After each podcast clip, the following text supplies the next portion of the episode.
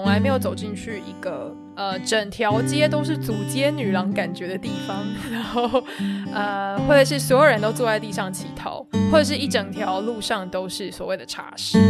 那所以那一次的接触，我非常的震撼。欢迎来到教会青年的思考健身房啊！今天邀请到一位。很久没有见的朋友，其实也不算太久啦，可是真的是邀你很难邀呢。哦、哎呀，不要这样说。跟跟大家打声招呼，是老肖。嗨，大家好，我是老肖。对啊，那最近是什么鬼月吗？怎么这么忙，这么难约啊？哦，对，因为我本身就是一个艺术工作者，但是我从台湾这块岛屿搬到了美洲大陆。嗯然后位于毛叔所在地的北方哦，是，所以非常的忙碌。对对呀，所以你们又从台湾搬到加拿大去，要去干什么呀？深造。对对对，去 加拿大深造。嗯嗯，很很厉害。那老肖是真的是看过很多这个风风雨雨，现在还能存活。那为什么我一直想找你呢？就是因为我我觉得你能够活在教会里，真的是一件很。很不寻常的事情，所以我觉得对，一定会对一些在有类似挣扎或是类似的人会有一些帮助或者启发。对，那对啊，可是本来是想跟你聊的是跟艺术相关的书，可是你既然选了一本，来，你要介绍哪一本书？哦，对，因为我觉得艺术的书。就是毛叔前面的 podcast 就都有介绍，大家可以回去看其他的集数。哪有？有好不好？你有介绍 Marco 的书、oh, 是吗？OK。对啊，那就是我觉得还有更专业的人，是是就让我这种不专业的人来分享另外一个不是我专业的书。OK。对。好，这本书的书名叫做《机智的好撒玛利亚人》。对。然后英文比较有名的叫做《When Helping Hurts》，算是在北美基础助人工作者，有尤其是基督徒啦、嗯，都会看的一本书。是，对他，他应该十五年前好像是出、哦，我现在有点不确定，因为我手上没有那本、嗯、呃英文的书。不过我自己是呃一三年的时候，我就是实际实际的在台湾。呃，尤其是北台湾一个比较贫穷的区域，然后参与一个就是帮助穷人的教会，然后我本身是职工。嗯，那我因为参与的过程当中，我自己是女性，然后比较少的女性会接触这样子的施工，因为大部分呃贫穷的区域啊，或者是路上的流浪者都是以男性居多。嗯，呃，那所以我当时候有一个从美国读书回来的也是志工，也是女生，她就非常的推荐我读这本书。那我那时候看完就觉得，天哪，这本书真的太重要了，嗯、我一定要介绍给台湾的教会。然后我我想要推荐给某出版社出版啊。所以当初其实就有问过毛叔要不要出版这本书。这个历史就不要再提了，这个黑历史他至今就是遗忘这样子。是是是，对，对对。总之书出来了。没错，经过了十年，非常感谢神。呃、OK，对，当初你对啊，应该是推荐了很多人读这本书嘛。那你最主要想要推的那个那个点是哪里？就是说，你对你感受这么深刻的地方。嗯，我觉得自己会想看这本书的点，应该算是跟我的背景有关。就是我虽然是一个艺术工作者，但是我自己自身成长的教会是比较偏中产阶级。嗯。那我觉得中产阶级这并不是一个不好的一件事情，因为就是所居住的环境，它的社会结构就是这样。那很自然而然，我的教会都是这样子背景的人。那我小时候其实不理解这个社会结构，它没有什么对错，只是我会。呃，可能会去很批判教会，是或者是我身处的基督徒环境，就是我发现说，哎，怎么没有像耶稣，呃，耶稣在圣经里面所讲的，那教会里面的穷人呢？是因为我们排斥他们，所以他们不在吗？还是还是呃，教会的工作不想要接触这样子的人？还是说我们的区域里面就是没有穷者？嗯，那当我那时候可能我才国中吧，或者是你也太早会了吧，太早熟了，诶对，就是你会读圣经，发现圣经的世界跟你身处教会差很多啊。可是我国中时候读圣经都没有这样子的感觉，我就是中产阶级的小孩啊。哦，对，我不觉得我自己是早会啦，我觉得可能比较算是一种反骨的精神，然后各种想要跟掌权者作对的造成的结果，所以你就觉得看圣经也很批判性这样子。Uh, okay. 对，那这个这个批判当然以前是比较不健康的，我觉得现在比较健康一点，所以我会在高中的时候开始看一些影展，就是去跑一些独立影展啊。那独立影展其实跟主流的好莱坞社会也不太一样的那个影片，它也会探讨比较多你看不到社会的面相。嗯那到后来，其实我发现，就是呃，比如说我出了社会，我发现我的周围还是没有这样子的人。然后，但是我必须要对我的教会有个平反，这样子，因为我可以参与这个所谓穷者的事工，是因为教会很积极的衔接我们那时候的团契，希望我们有个所谓的一日访宣，嗯、然后我们才接触到这个事工。那这个事工，等一下、哦呃、你可不可以嗯，要可能要慢一点，因为就是说。你的教会其实有在关注穷人这方面的，有这样的方的施工，应该不是很不是很呃很直接，只是当时候的牧者他有在呃有关注这个施工，嗯，所以他想要把我们这些社会青年跟这个施工有做连结，然后我觉得他算是一个尝试，他不是一个长期的。呃，尾声，他就是说，哦，如果你们有兴趣的话，我们可以接触。嗯。那我一接触之后，我就觉得，而且你走进这个地区，你就会发现，天哪，它真的是一个被很像被台北市中心遗忘的角落。对，你可以大概说一下那个地方吗？哦，就是万华.就是万华。对，好。那我觉得我从来没有走进去一个所谓。呃，整条街都是组街女郎感觉的地方，嗯、然后、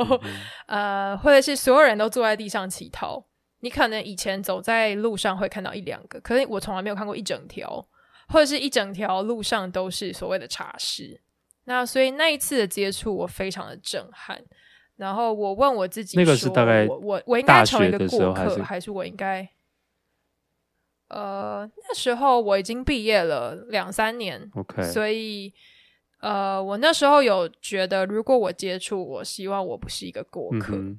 然后，所以我有点算是挑战自己，可不可以委身在这个事工，所以我才当所谓的志工。对、嗯，那我志工的工作非常的，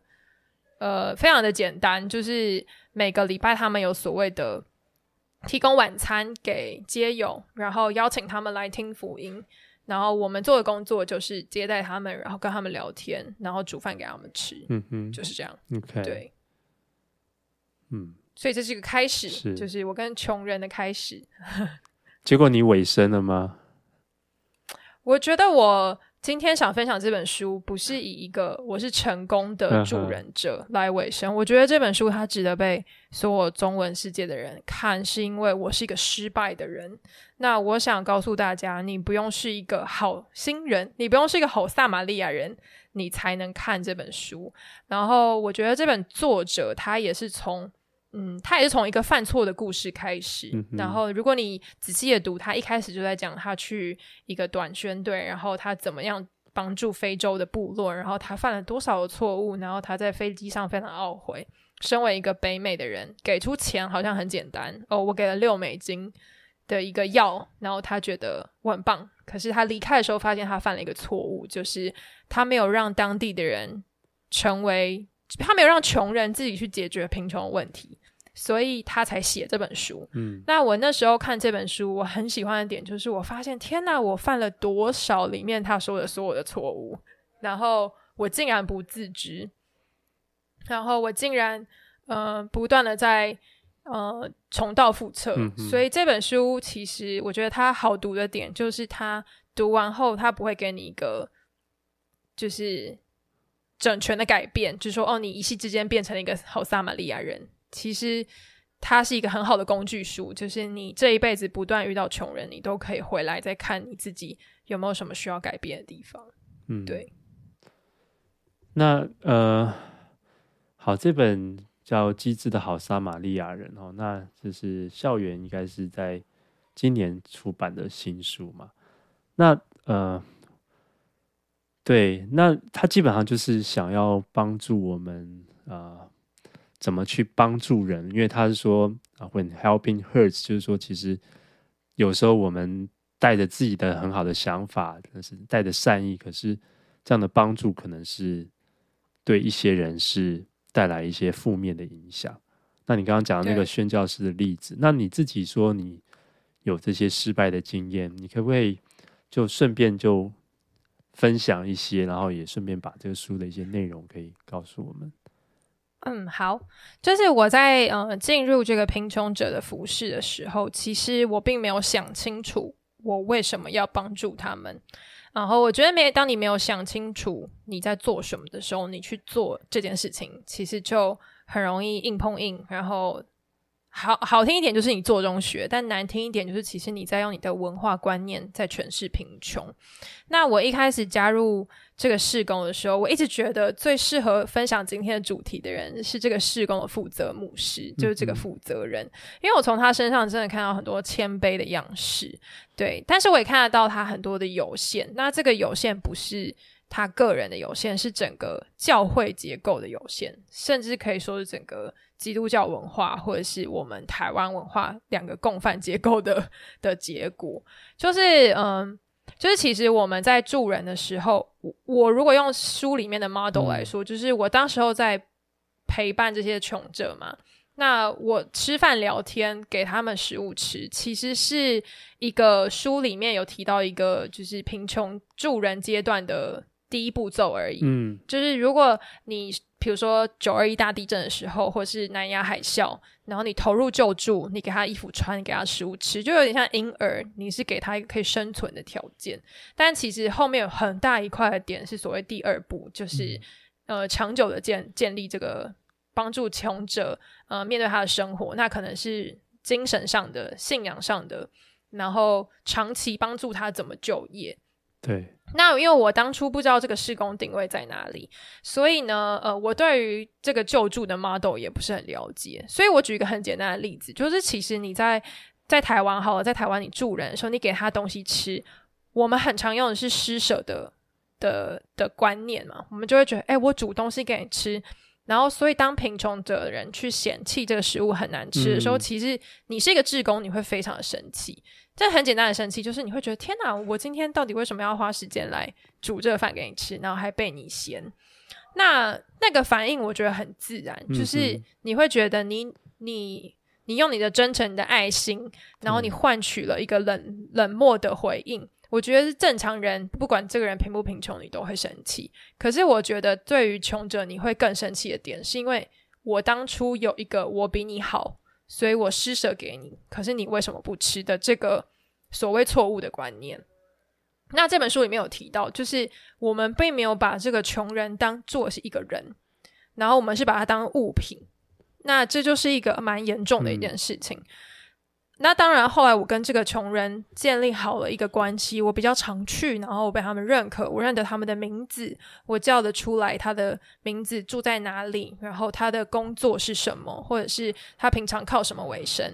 他就会告诉我说：“哎、那个美眉呀，就是你知道我长得很大只，但是就是也叫老萧，但他们很爱叫我美眉，讲年轻女性都叫美眉，他们就说：你知道为什么我们不吃你给我的饭吗？”然后我说我不知道哎，他说因为我们都没有牙齿了，你给我的东西我很难咀嚼哦，所以我那时候就觉得天哪，我真的太糟糕了，我没有把你当一个人去看待说，说其实你会有食物的喜好，是因为第一你可能有食物的喜好，第二你其实你身体上有有健健康的状态，然后我不了解。那我后来在很多报纸上也看到很多人会谩骂说：“诶，这个穷人为什么都不吃谁谁谁捐献的便当啊，或者是什么东西？”但是我仔细去看那些食物的内容，嗯、我就会知道哦，因为我了解他们，我知道他们有太多东西不能食用了，就是比如有刺的东西不能吃，然后很难，就是他们最好吃稀饭能够咀嚼的东西，因为他们牙齿都坏光了这样子。嗯，对。那我觉得这是一个很明显我没有把人当人看的一个点，对。然后这是其中一个。嗯，那我后来其实，呃，我犯过的错误还有就是，其实我每次满心期待的去参与这类的试工，呃，我后来都会非常的失望，然后都离开。嗯。那我很多时候我的离开是用一种非常逃避的心态，对，因为我就会发现，天哪，他们居然不会改变。然后我无法想象，我只是每个礼拜去一次，但是在这个施工二十年的牧者，嗯、或者是其他的志工，他们投身了十年，然后我会有一种，我居然，我我我无法跟他们并并驾齐驱的坐在那个屋子里，我觉得我很失败，然后我觉得我很没用，然后或者是我就会觉得，天哪，上帝真的存在吗？就是我每个礼拜跟他讲福音，嗯、然后我可以跟。圣经里面的使徒一样说：“金和银我都没有，我只把所有的给你嘛。”我发现我根本没有办法，然后我就会非常失望的离开这样子。对，那后来我在嗯，我在北美其实有投入过两个机构，嗯、然后都是食物银行类型的。然后一个是非基督徒经营的整个大都市的食物银行，然后我的工作是每一周发给社区需要的人食物。然后另外一个机构是就是比较有名的 Salvation Army，、嗯、就是救世军。是那对救世军比较特别的是，因为当时我朋友在这个机构呃服侍，然后那时候因为呃就是 COVID nineteen pandemic，然后所有人就是所有人都关在家里面嘛，然后很多。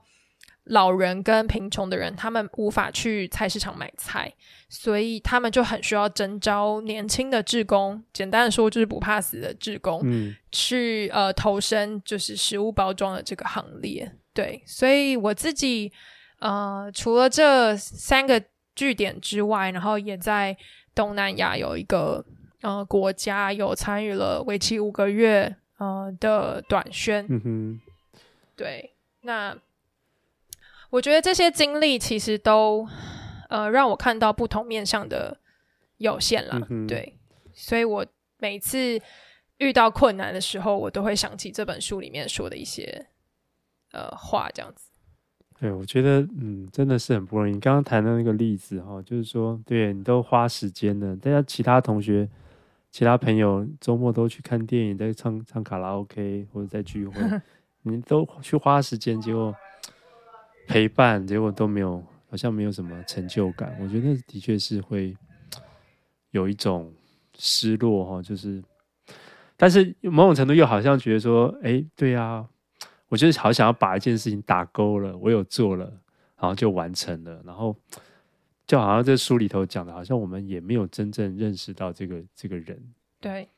嗯，我觉得这本书有一个地方，它其实讲的很重要。呃，就是说，其实你在贫穷的议题里面，你最后会看到所有的贫穷都是关系的破裂。嗯，然后我觉得那个这句话很深的提醒我的是说，能够拯救这段破碎关系的，其实只有神而已。所以我当时候其实常常忘记这一点，所以我在用我自身的就是这种 human power 去。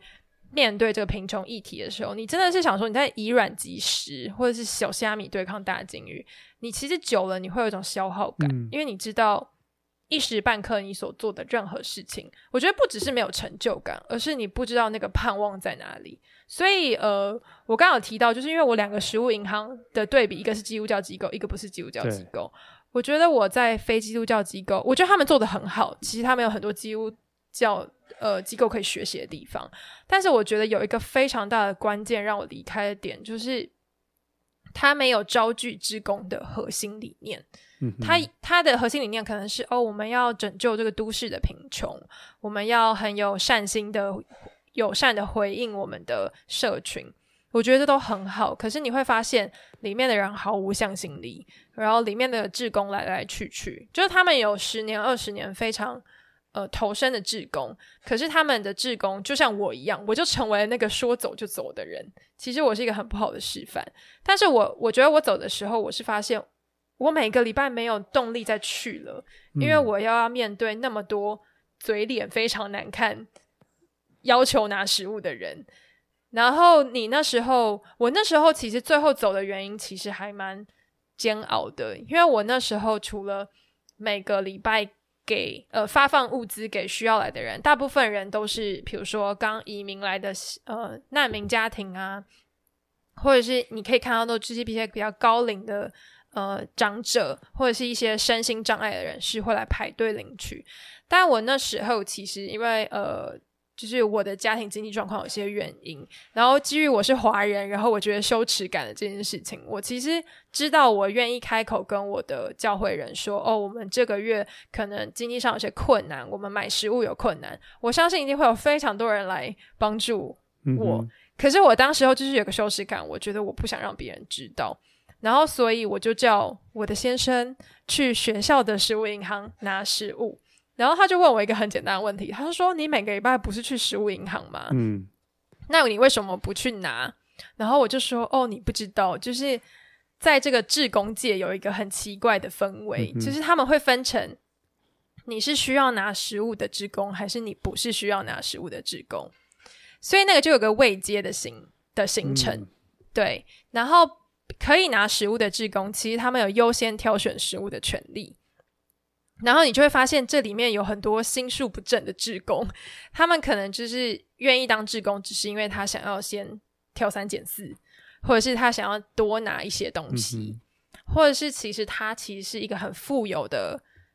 的人，他只是老了很无聊，然后他想要来拿东西，就有点像是贪小便宜吧。嗯、然后你就每天看到这些人性的丑陋，我就跟我先生说，我不想要加入这个战场，然后。我也不想要跟我的良心挣扎，嗯、我更不想要对抗我的羞耻心，所以我就请他去另外一个食物食物银行拿食物，而不是我在我自己的食物拿银行拿食物。然后我觉得最后我做不下去的原因，就是我觉得我每次在发给别人食物的时候，我都会跟自己说，其实我很需要这个食物。然后我觉得那个挣扎太大了，然后我觉得这个羞耻感很重，然后我。我就发现，其实我我对贫穷是一个很错误的看待，然后我最后就逃走了，就是我就从这个机构逃走了，然后我选择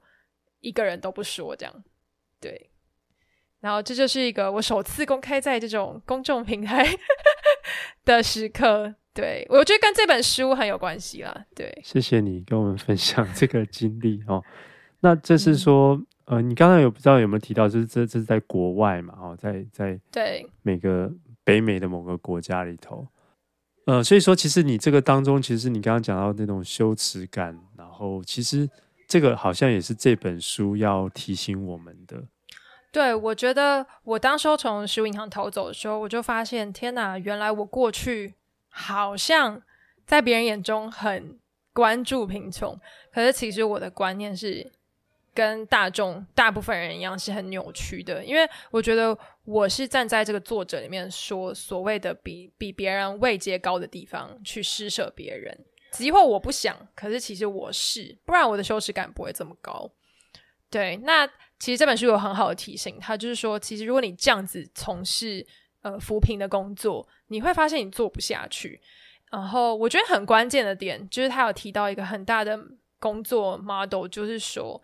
呃，如果你扶贫，你一直都从上对下的关系来做，呃，很多时候就是，呃，比如说他举一个例子，好像是就是非洲的助人工作就一直无法起色，然后他们就发现说，因为因为非洲地区很多国家长期接受北美的资金援助，他们就觉得这是北美应该要给我的东西，他根本就压根儿就没有想说哇，去发展自己的经济体系，为什么要发展呢？因为伸手牌最好用啊，所以他们完全没有这个观念，想要去。发展自己的经济体系，但我觉得他提到另外一面向，就是说你在扶贫的时候，其实你要很常想到说，这些贫穷者可以怎么来参与，呃，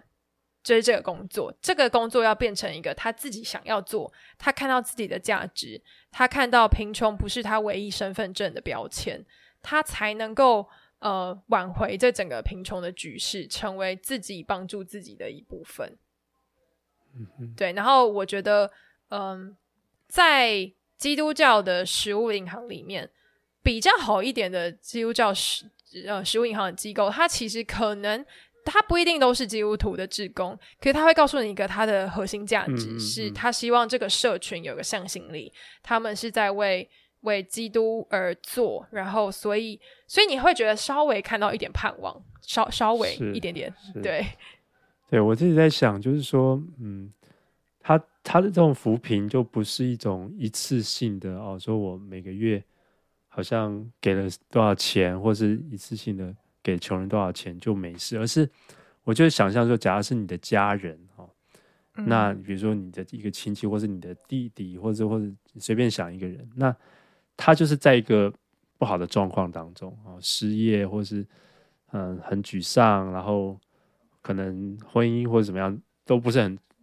嗯，人际关系也不是很好，那就是说你。不是只是丢给他钱，而是你要怎么去陪伴他，然后陪伴他真正找到那种自尊，然后人生的活力，然后自己肯定自己，然后去啊，因为我觉得好难哦，这个是很长期的陪伴，而且这还是我们自己认识的人。那你是说，在这种你在这些中心碰到的这些人，我觉得很难去发展这种这样的关系哦。嗯，但是我觉得就是要回到他那本书，就是蛮好的一个图，嗯、就是说我们刚刚有提到的分阶段，就是第一阶段他就说叫做救助，对，然后第二阶段叫修复，然后第三阶段叫发展。但我觉得大部分我们想到，比如说短宣也好，或者是所谓宣教施工，或者是就呃扶贫的工作，我们其实都。只能想到救助，嗯、就说哦，我要捐助多少钱把那教会盖起来，我要盖多少的家，我要捐多少的衣物。但是我们很常忘记修复，然后跟发展。那我觉得很能理解的是，因为它是抽象的，大家就说修复，那我怎么知道要修复多久？我怎么知道它会不会变好？嗯，我怎么知道发展是不是一辈子？我没有这个能耐，就是有这个这个尾声的关系。但是我觉得蛮需要被提醒的啦。就是说，如果你只做救助，你就会发现你的救助一直像一个循环卡在那里。就你捐助了，然后钱没了，然后你再捐助，然后再钱没了，它是一个很绝望的循环。那我觉得修复其实它是很有盼望的。它需要的方法的确它有很多种，就是书的后半部有提到一些，你实际参与这个工作你可以怎么做，包括微型贷款啊，或者是。评估整个社区的优点，这种活动就是这个社区有什么人，有什么优点，嗯嗯嗯、然后你把这个人看待成一个呃可靠的资源，然后去重新塑造。那我觉得想要提供给听众一些我自己观察到一些我很佩服的助人者，嗯、然后我从他们身上学的一些 tips，然后。我觉得可以帮助大家，比如说，大家会走在好，我在走在一个非常繁忙的街道上。好，我今天走在台湾的话，就是台北的东区好了。你在等马路的时候，就会有个人推着轮椅过来，这时候你就会看到一个很像摩西过红海的分野，就是只要那个人推到轮椅的地方，嗯、大家就会自动弹开。然后大家就会不想给他钱，或者是觉得哦天呐，他为什么要来找我？那我觉得像我那时候，如果是不知道他们的故事，我也会觉得啊，我怎么知道他是不是诈骗集团，嗯、或者是我怎么知道他是不是被人利用的一个，是就是一个可怜人？对。然后后来我就读了一些故事，发现诶，原来台湾的街上街上有一些特别的团体，他们是非常正派经营的。然后其实他们的单价可能比较高，你你会觉得，诶，我又不需要这些卫生纸、口香糖，可是你你就是回应他们一次购买的东西，其实就是在回应一个他买卖的成就感。嗯，那我觉得我愿意花这一百块去买一个我可能不一定需要的东西，那我觉得没关系，因为我觉得我的钱损失这一百块没有关系，然后我就会去回应他一次。那很多人就会说，你怎么知道他不是骗人？对。然后我觉得我是会评估嘛，就是说，比如说我遇到了十个这样子的人，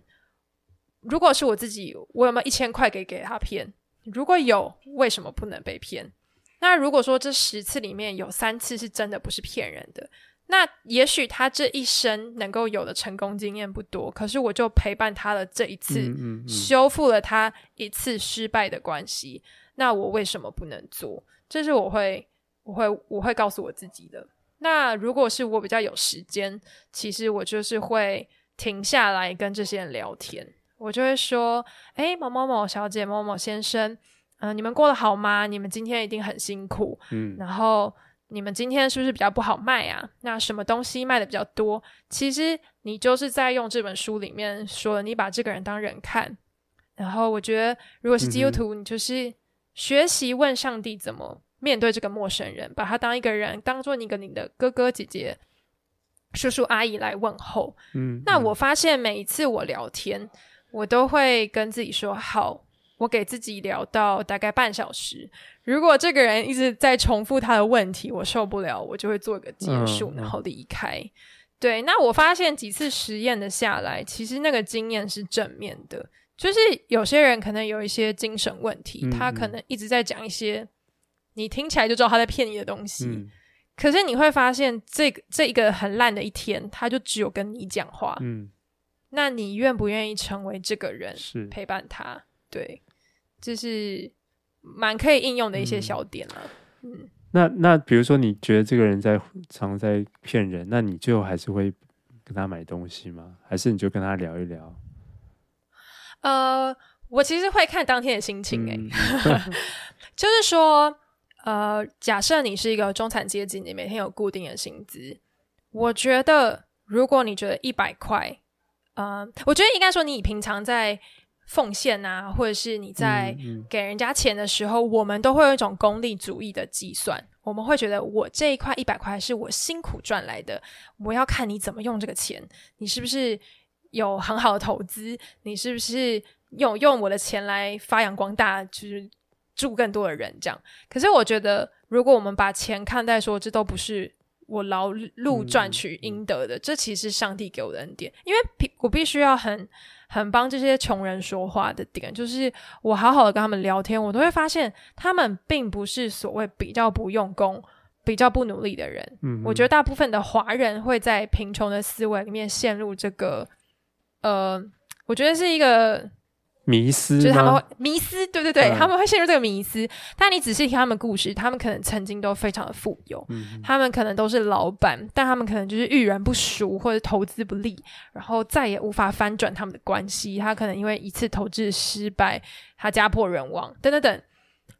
你会发现这些人没有比你不努力，嗯、你会发现这些人没有比你不想要赚钱，可是他们人生的际遇就是比你还要悲惨。那我就会发现我没什么好骄傲的，所以我也没什么好宣称。我给他那一百块，嗯、就算被骗了，有什么好遗憾？是，当然我不会傻到捐给他一一百万，因为我没有。就是我，或者是我也不会给他一万块，就是那也不是我我觉得合理的薪资分配。但是，但是我会我会问我自己说，就算他骗我这个十块一百块。我我我甘愿嘛？对，那我发现其实很多人只是呃心情不好，他不是没有这个钱，他是不爽别人乱拿他的钱去做事。对，嗯嗯，对，呃，我记得我在一本书上看到，就是他讲到一路哈，他说其实我们现在都被那个钱的权势给捆绑哦。他说他可以建议我们说，其实我们应该要。把钞票这样往天上这样一撒，这样才能够打破这个金钱的权势啊，才不会什么都要算 CP 值这样子哦。那嗯，对我那时候看到的时候就觉得啊，对啊，就是后来有一次我们在 Costco 啊、呃，在美国 Costco 这边就路上就有一个妈妈哦，那她就写说什么，反正就是在要钱啦哦。那我经过我们就把车子停下，我就拿二十块给我女儿说。那把这个钱给他好了，那那女儿就拿去给他了，然后，然后那个那个妈妈就很高兴，就是 God bless you 什么，但他可能看起来很像穆斯林什么的，我也不知道，因为没有太多的交谈这样子。可是那个反应，那个 feedback，然后我就说，我就跟我女儿在讨论说，哎，好像就算是给错了，但是如果真的有一个人能够得到帮助，那真的是好值得哦。对啊，我刚刚说我其实。决定就是跟我的心情有关，因为有时候其实我不会捐钱给他们，嗯、就是说大部分，嗯，我觉得我从这个这个万华的这个穷人的服饰里面学了很多，其中有一个助人的条件就是说，有时候因为你并不知道他会不会拿这个钱去犯罪，比如说你不知道他会不会拿去买春啊，或者是你不知道他会不会拿来买毒品，或者是你不知道他会拿这个钱又投资一项很错误的赌博。那当然，我们都不知道，对。可是有时候，比如说你在路上遇到那种借车钱的人，你一看就知道他其实只是找借口。但是我觉得，我就是会去挑战他说：“好，你要去坐车是不是？你要从台北车站到桃园吗？那我陪你去买票，嗯、几块钱我帮你出这个票，可是我不会给你实际上的钱。对”然后你会发现，这些人有些会非常的生气。我好几次就面对到这样子的人，嗯、我就说我陪你买票，或者是我帮你买个水、买个食物，我陪你去买，他们就会掉头走开，然后大骂我这样，我就会知道说，其实他们不是需要这个他们说的东西，嗯、但我那时候就会有点挑战的心态，就觉得啊，那你就是需要说出你要什么啊，就是那我就会愿意就是回应你你所需要的东西，嗯、对，这是一个方式啦，对，是，其实还是要有机制就对，也不是就是。他说什么就就是这样子给他。对对对对对，对就这本书翻译的 机制。对对呀，所以他其实谈到这种呃，刚才你谈到这个救助、修复、发展有这样子三个阶段哦。那我觉得这也是给我们一些提醒，就是其实呀，真的最终当然是发展哦。当然就是我们也会碰到不同阶段的人，然后我们好像不是。啊、呃，如果有有有能力的话，就是应该要去想的更更多一点哦。然后就像你讲的，就是其实是可以跟他建立关系的，就是去多问一些，然后去多聊一聊，然后了解他到底真正的需要是在哪里。对，我觉得大家对于建立关系也是感到恐惧吧？嗯嗯嗯、可能是现代人，是包括哦，你去一个新的公司，或者是好，你去一个新的教会，好了，其实但你会发现，大家问你的问题也都。有点蠢笨，比如说大家都只会问你说：“哎，你做什么工作啊？哎、嗯，你生小孩了没啊？哎，你几岁啊？哎，你赚多少钱？”其实这些问题，身为一个新来者都是不舒服的。但是我觉得在穷者里面更敏感，因为他已经不被这个社会结构所信任。那我觉得这本书就是他有提到一个叫做“欣赏式探寻”。他就是说，你要描绘资产地图，那怎么做呢？就是你要先像我们刚刚说，你要知道，诶，你的邻舍有什么优点？他会他会盖房子，那这个人会修水电，这个人会煮面，那个人会织布。那你先去问这些人的长处是什么？所以，比如说，他说这个教会界很容易犯的错误，就是带短宣队去一个所谓偏乡，嗯，然后你帮他做了所有的事情，然后这些这些偏乡的人就在那边。看着你，然后什么都没做，对，然后你们就走了。但事实上，那些人可能比你还会盖房子，比你还会修水电，比你还会做很多很多的事。那你其实这样子，呃，空降式的介入再离开，其实某种层面来说就是一种伤害。那他就是建议说，你可以用这个欣赏式描绘探寻，你先去问说，哎，某某某，你最喜欢做什么事？你觉得你最擅长什么？我觉得这其实不用在贫穷的议题里面，嗯、其实它在一般的的社交结构里面，它很需要被应用。是想到说，其实面对穷人，有时候为什么不敢不敢跟他们呃有这些建立关系？我觉得也是在于自己的那种眼神哦，我都不知道我该用什么眼神去看待他。你懂我在挣扎什么？嗯、就像你讲，就是我们可能。不知不觉还是在用物质在定义贫穷，然后我们某种程度也觉得自己比较好，所以其实我觉得这难，就是说好像没有办法当把它当做一般人在建立关系这样子。对，但是呃，我觉得他就不会是你一般的朋友。譬比如说，呃，嗯、在北美比较常见啦，就是说你会发现你的巷口可能就会固定有一个在乞讨的人。那我从我一个。呃，在在地的朋友身上学到一个很棒的特质，他每一次经过的时候会问这个人一个问题，就会说：“诶、嗯哼，可能第一个问题是你叫什么名字？”所以以后他只要经过人都会跟他说：“嗨，你好，Lucy，你好，你今天过得好吗？”然后，所以他可能叫他 Lucy 了一个月，然后呢就知道他叫 Lucy 嘛。然后第二个就会开始问说：“诶、嗯，你以前在哪里？你是哪里人？比如说在台湾，你可能就是台中人。”然后你就借机跟他聊一个话题。那当然，你要找一些就是比较适合的话题啦。那渐渐的，你就会发现这个人越来越立体了，嗯、因为你每天都看到他，你每次经过，你都会知道这个人过得好不好。嗯、那我觉得这是建立关系的第一步。那如果说一般人就是说，哦，我只经过一次而已，那我就选择漠视这些穷人，我觉得那蛮可惜的。我觉得大部分人对于贫穷的人，就是会联想到精神疾病跟伤害别人。嗯嗯、可能我不知道是电影还是媒体比较容易这样报道。那我觉得这个负面的印象，就是我会提醒我自己，我大部分被伤害的人其实是精神正常的人。我人生经验里面，伤害我最深的绝对不是这些路上的穷者，或者是有精神疾病的人，通常都是精神状况很好的人在伤害我。但我就会跟我自己说，没有什么好怕的啊，就是、嗯嗯、因为我最糟的一个经历是我，我以前在公车上袭我胸的一个人，是为了要插队的大妈。嗯、对，那那个经验其实是一个很不经意的一个举动，可是它它影响我对这个我身体的认识跟。对于侵犯的定义这样子，那我对于后来就是，比如说我去穷者的地方服侍，特别是男性比较多的群体，当然有一些很基本的知识你需要知道，比如说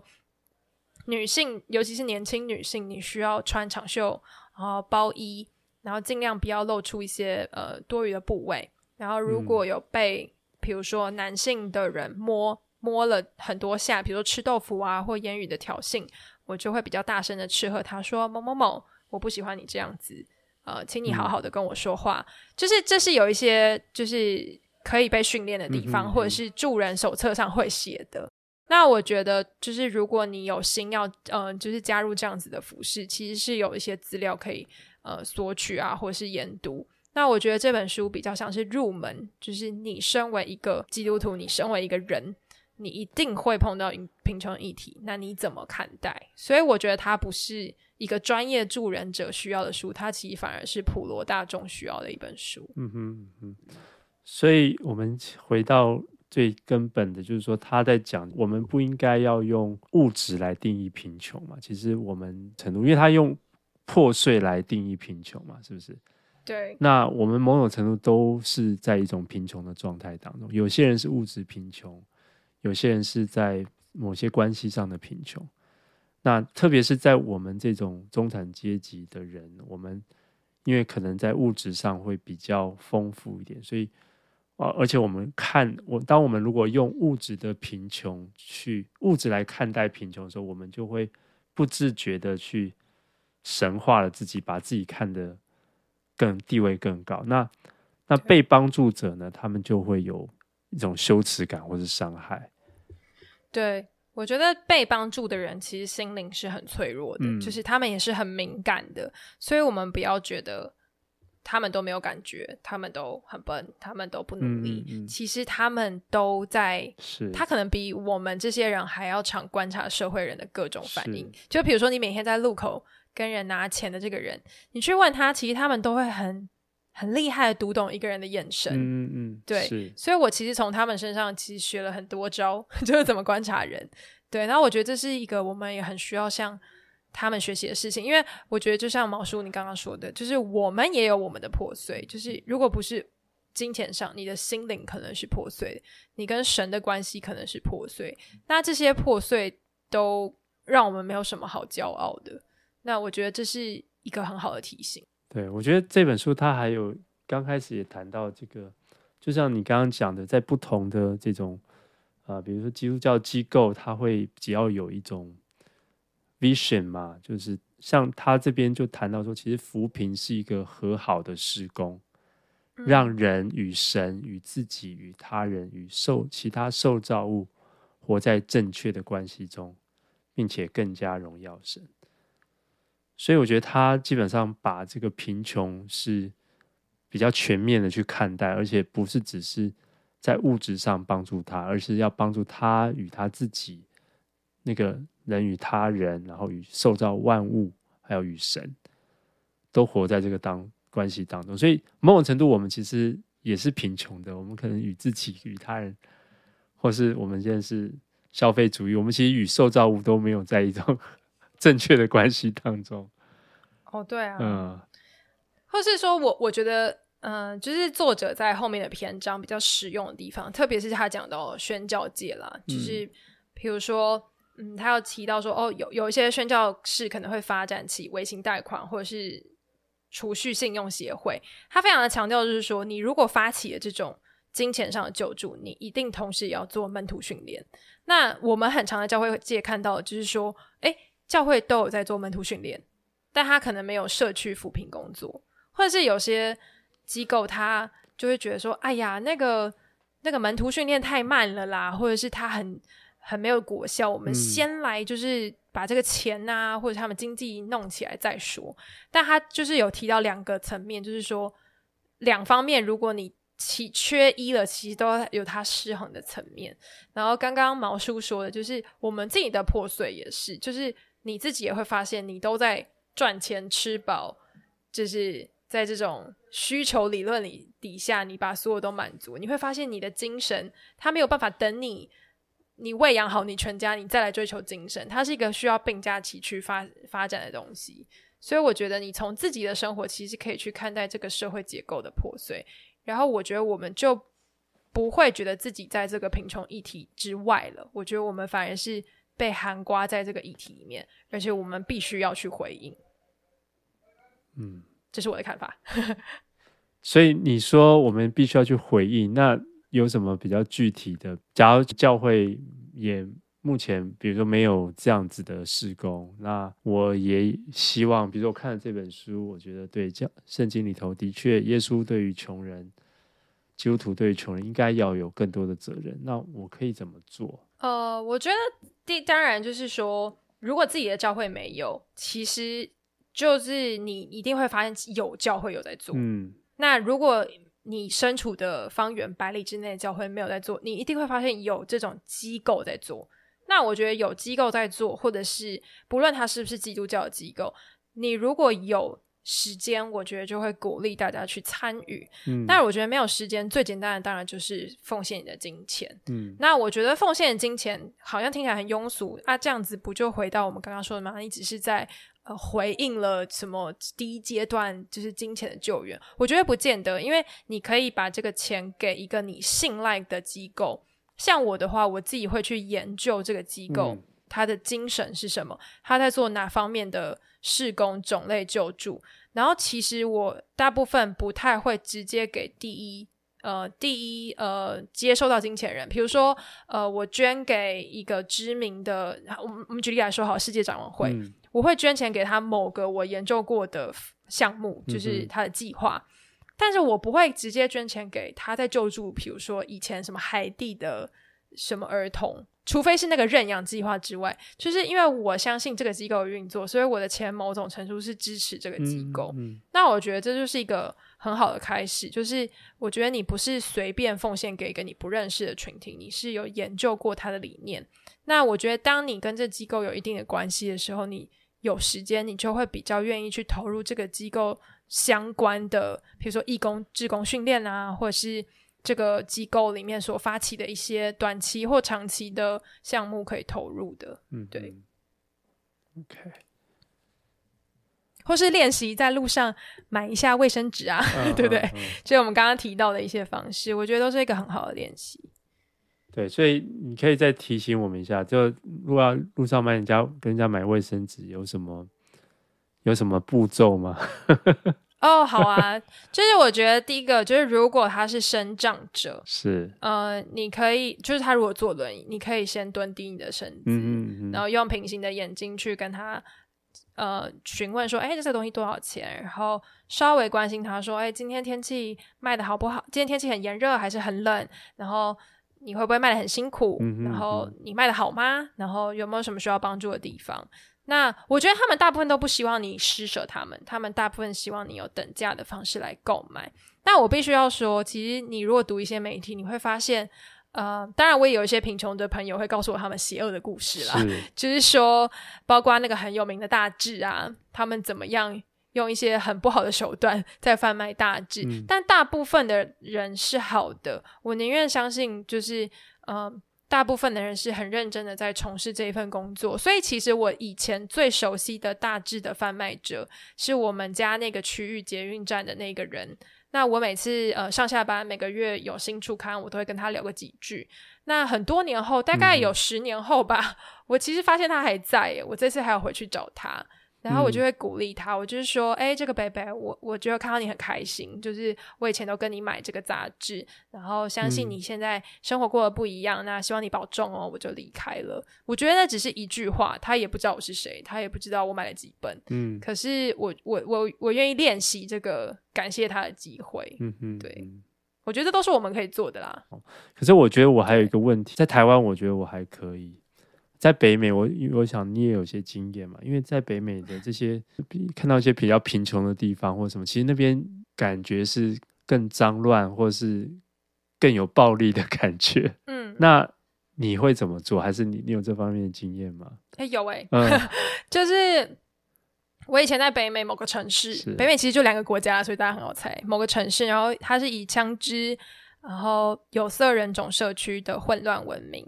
那我当时候因为也蛮贫穷的，然后所以我就进去一个社区，然后我就是一个单身女性，然后住在这个有色人种的区域。嗯、然后我当时候的教会呢，其实它也不是一个白人教会，它就是也是一个很多文化。但当时候他们知道我在那个社区居住的时候，嗯、他们就会说：“你知道吗，老萧，这个社区每年有多少人死在枪支底下？那个什么，你上个月啊，你家的门口就有一个人被射死、欸，诶、嗯，什么之类的。”但是我那时候听完后，我觉得我很不舒服。因为我其实知道它很危险，可是我有去做过一些就是研究，就是我当时候知道这个社区里面的结构有几户是蛮安全的，就是也有华人，然后有不同人，然后也有很友善的人。然后我自己住进去后，我实际认识我的邻居，我觉得跟他们说的根本就不一样，就是他们说的是新闻上的数字，对，但是我实际上是认识这个社区的人。所以我觉得那个落差是我第一次在所谓媒体数字跟我自身经验有这个落差的经验后，我后来就发现我比较不怕走进这些所谓混乱的区域。当然，我也看了很多纪录片，我自己本身对呃贫穷议题，然后或者是嗯就是这种比较贫穷区域的纪录片都很常很常去找这类题材来观察。我发现就是我们对他的误解，其实你的脸上会写出。你很不屑这里的人，那你就很常变成攻击的对象。是，所以，所以你其实你自身，我觉得你要有那个意识，就是你要有警觉说，说哦，你什么时候你做哪些行为可能会被偷、会被抢，你或者是某个时段你不要去那些地方，比如说深夜就是不适合。但是我觉得白天，如果你是正正当当的一个人，我老实说，你觉得你被抢劫的几率可能跟你被雷打到的几率是差不多。就是如果你会被抢，你就认了吧，就是。对，可是我觉得，就是你不要因为害怕而不愿意给这些人机会，或是给自己一个机会去体验他们，因为他们也是人啊，他们也是上帝所造的物嘛。对，所以我自己会呃评估，就是这地方是不是真的如这些新闻上所说说的，然后我就经过。譬如，譬如说，我现在居住的城市，它有一个比较呃名声不好的一条街，的确很多人用药，嗯，就是。在吸毒啊，犯罪，对但是他们其实不太会攻击路人，所以我所有的朋友都不常走在街那条街上。当然，因为我以前很喜欢自己探险，我就一开始到那个城市的时候，我就很常在那条街上搭车啊，或者是走在那边看那个路上长什么样子啊。我走了好几次，我从来没有发生过任何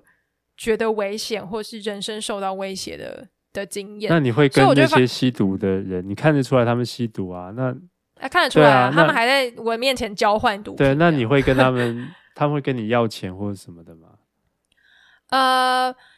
在交换毒品的人当然不会，而且在交换毒品的人，我有尝试，就是我不要注视他们，嗯嗯嗯，因为他不知道你会是警察的卧底或者是什么人，所以那种我都非常睿智的，就是赶快走，然后不不直视他们，也不做多余的好奇的观察，对，因为因为你真的会被就是被盯上，嗯、但是呃，我觉得如果说是在。等公车的人跟我说：“哎，你有一些 change 吗？”我觉得就又回到我前面提到，我就是看我心情，我有 change 我就给他，我没有的话，我就会说：“你需要什么，我不可以帮你买。”这样子，对，嗯嗯，OK。那如果我没有钱，我也会说：“哎，不好意思，我现在没有这些钱。那你今天过得好吗？” 就是你反而问候他一两句，嗯嗯嗯、他会给你一个，通常会给你一个蛮好的回应啦。Yeah, 对，呀。对，我觉得这个提醒还蛮好的。有时候真的人，他们也不见是要钱，就是说，他们一整天在这样跟人家要，其实心也很累，嗯、也是很对。那我们如果可以给他一个很正常，就是一个关怀，其实也是蛮好的。对，我觉得这是下次我可以练习看看的。就交给你的毛叔。只是说，我觉得我们不要。我们不要过度愚昧的去，或者是太乐观天真于我们所在的处境。我觉得对于贫穷的议题，或者是贫穷的街道、贫穷的区域，我觉得是需要先了解再再涉入的。对，好，也不是对，也不是就你真的也是有点大胆了哈，不是每个人都可以像这样。对，那不过就是说，如果你是在一个安全的地方，有有一些呃人来来跟你要钱或什么，我觉得就像你今天分享这些，都还是蛮受用的，都是可以练习看看的。呀，好。好，那今天非常开心啊，还是很有收获。这本书就是我都是跟着朋友一起在读这本书，自己不见得是会主动拿起来读，可是我觉得每次这样聊都会有一些帮助。这本书对我的一个蛮大的帮助，或者是说，刚才老萧也有提到，就是说，其实我们要啊，真的就是说，贫穷，我们不能只是用物质来看看待贫穷。我们其实就是按照人的方式，就是上帝创造的这个具有他形象的人去看待每一个人，不管他是穷的还是富人。对，那我们最后就是用他这本书里头，是不是有一个好像蛮重要的一个公式来来总结一下？好了，嗯，好，他就是说，我们其实在这个扶贫的过程里面，最重要的是悔改。嗯，那、啊、为什么我们会谈到悔改呢？因为他说，通常对于呃这个贫穷，如果我们是用物质去定义贫穷，就是说我们觉得这个人有没有钱决定了这个人是不是贫穷，跟我们决定我们有钱，所以我们就神化了我们自己，嗯、再加上你因为贫穷而造成的自卑感，所以就是物质加神化自己加上自卑感，其实等于了双方都有了造成的伤害。嗯嗯嗯嗯那要怎么样恢复这个伤害？就是诚如我们前面提到的，就是说，因为这个贫穷其实就是一种关系的破碎。如果我们不回到神面前来悔改，其实我们是无法阻止这个伤害继续下去的。所以我自己的例子，如果要反思的话，我就会发现，对，我每一次有热情的去投身各种贫穷的事工，但我最后都逃走了的原因，就是我没有经历过悔改后。那个重生的过程，嗯、我其实一直在一个我帮助他们，但我失败，我挫折，没有成就感，我自己觉得很没用，看到这个世界的罪，然后但我没有去做悔改这个动作啦。嗯，对，那所以我觉得他这个是一个很好的提醒。如果我们活在这世界上，我们不面对贫穷，我们也需要悔改；我们面对贫穷，我们其实也需要悔改。这、是我觉得这本书蛮重要的一个提醒。不知道毛叔怎么看？是是，我觉得。对，他刚开刚开始就提醒我们，真的是他说美国人一天平均靠九十几美元生活，然后但是大概十亿人一天只有一美元，然后二十六亿的人每天只有两美元，就是大概百分之四十的人口每天只有两美元可以生活。我觉得用这个钱算是有一点不是很清楚，但是就是想象说。就比如说我我现在在美国是生就是九十块美元好，那有十亿人是只有一天一美元的。那其实我们通常我们活在我们的生活当中，我们都还是会觉得啊，我想买那个，我想买那个，然后还是觉得哎那个不够用。可是可是你想想看，我们其实已经是 相当富有的人。那就想要说，假如我们今天可以嗯呃买一台二手车好了，它如果是呃。三十万台币好了，那那个比我们多九十倍的人，就是可以买两千七百万超跑的那个人。就是说，其实我们是对于那些 那些十亿人来说，我们是超级可以买超跑的那些人。你懂我意思吗？没错，没错。对，那其实我们就是，可是因为我们活在我们自己的世界里头，我们其实是好像都跟这些世界。穷人都隔绝了。这本书也是提醒我们说，其实这个真的信仰就是就是有这一块。我们上帝是希望这些穷人能够被帮助，但是再怎么帮助穷人，确实有很多的啊、呃、功课要做。他也不是那么容易，好像不是说一个一个这个呃 check box 打勾了，然后我今天我今天有